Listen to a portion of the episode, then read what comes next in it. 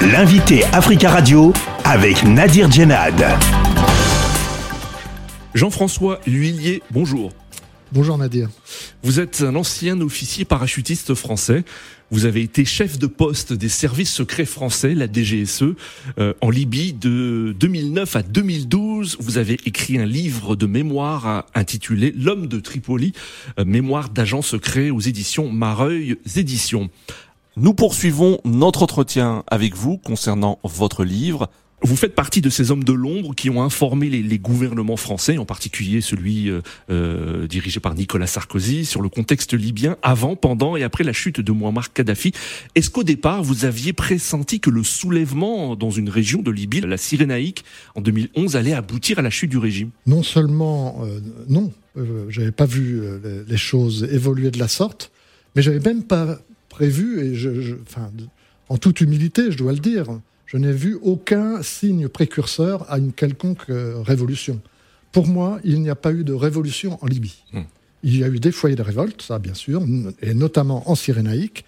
Mais je vous rappelle, euh, comme on le disait tout à l'heure euh, hors antenne, la Cyrénaïque a toujours eu des, un, comment dire, une réputation d'irrédentisme, quelque mmh. part, contre le pouvoir central oui. de, de, Tripoli. Oui. Même avant Kadhafi, c'était vrai au temps du roi Idriss. Et ça l'était aussi du temps de Kadhafi. Mais Kadhafi avait quand même un, un, avantage, un avantage, une qualité. Quand même, il faut en reconnaître à cet homme-là. Hein, il en avait d'autres d'ailleurs. C'est d'avoir réussi à, à, à, pacifier, si vous voulez, toutes les, les, les, les, rivalités entre tribus et les rivalités aussi entre l'Est et l'Ouest. Oui. Alors vous dites que ce n'était pas une révolution, mais un soulèvement. Est-ce que cela veut dire que sans le soutien de la France aux insurgés, le régime de, de Kadhafi ne serait pas tombé? Ah oui, ça, ça, veut dire ça. Pour oui. moi, oui. oui. Le, le régime de, de, Kadhafi serait revenu, comme il l'avait fait d'ailleurs dans l'Ouest, hein, il avait repris le contrôle des différents endroits, qui n'étaient pas très nombreux non plus d'ailleurs, d'insurrection, et il allait le faire sur, le, sur la Cyrénaïque quand les avions français sont intervenus. Mmh. Mais il est vrai que s'il l'avait fait, ça aurait été au prix, il faut bien dire les choses aussi, oui. euh, au prix de nombreux morts, c'est oui. certain. Vous informez votre euh, hiérarchie hein, tout au long de, euh, du, du, soulèvement et, et on voit en, en, lisant le livre que les autorités françaises ne vous disent pas tout. Euh, aviez-vous l'impression que les autorités françaises vous cachaient des choses et que vous n'étiez pas sur la même longueur d'onde? C'est vrai qu'elles ne me disaient pas tout, d'ailleurs c'est la règle du jeu. Paris ne nous dit pas tout et nous en revanche sur le terrain, on doit tout dire. Oui. Mais c'est normal, en fait, ça fait partie du, du, du, job. Moi, je ne demandais pas à tout savoir. C'est pas un souci pour moi de. de, de... Mais euh, il est vrai que dans certains, à certains moments, ça aurait peut-être été bien que j'ai davantage de détails. Oui. Dans le livre, on apprend que vous avez noué des liens avec plusieurs dignitaires du régime Kadhafi, Moussa Koussa, Abdallah Senoussi. Est-ce que vous ne regrettez pas que les autorités françaises n'ont pas exploité ces liens euh, pour empêcher euh, la mort du colonel Kadhafi? Mais oui, oui, tout à fait. Je pense qu'on aurait pu faire autrement que de... Absolument. Et, et, et Senoussi, bon, Senoussi n'était pas un personnage très, très recommandable. Hein. Mmh. Je vous rappelle oui. qu'il a été inculpé par la justice française dans le cadre de l'attentat contre l'avion. Oui. Mais néanmoins, ça faisait partie de mes, de mes missions de discuter avec ces gens-là avant, avant, le, avant les événements notamment pour les amener à coopérer sur le terrorisme. Et ils y étaient intéressés, oui. parce qu'eux-mêmes étaient concernés.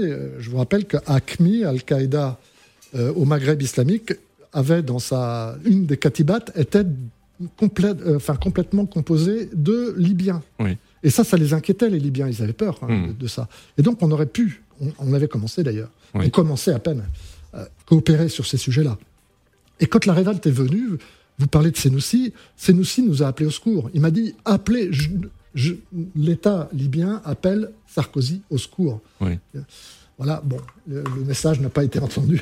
Que pensez-vous de la politique française actuellement en Libye? On, on l'a vu, le président Emmanuel Macron s'est impliqué hein, à de nombreuses reprises en organisant plusieurs initiatives diplomatiques euh, pour mettre fin au conflit.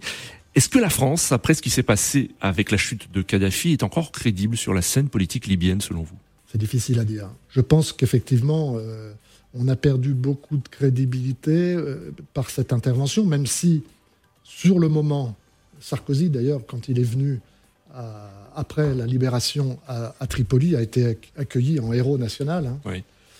Mais ça a vite changé, en fait. les Libyens, et notamment de ceux qui sont de tendance islamiste, qui ont pris un peu les, le pouvoir à Tripoli, ont rejeté hein, finalement la, France. Et, les, et donc, oui, l'influence française n'est n'est pas très bonne, mais en même temps, je pense que les Libyens sont actuellement, c'est pas moi qui pense, c'est sur le terrain, sont partagés.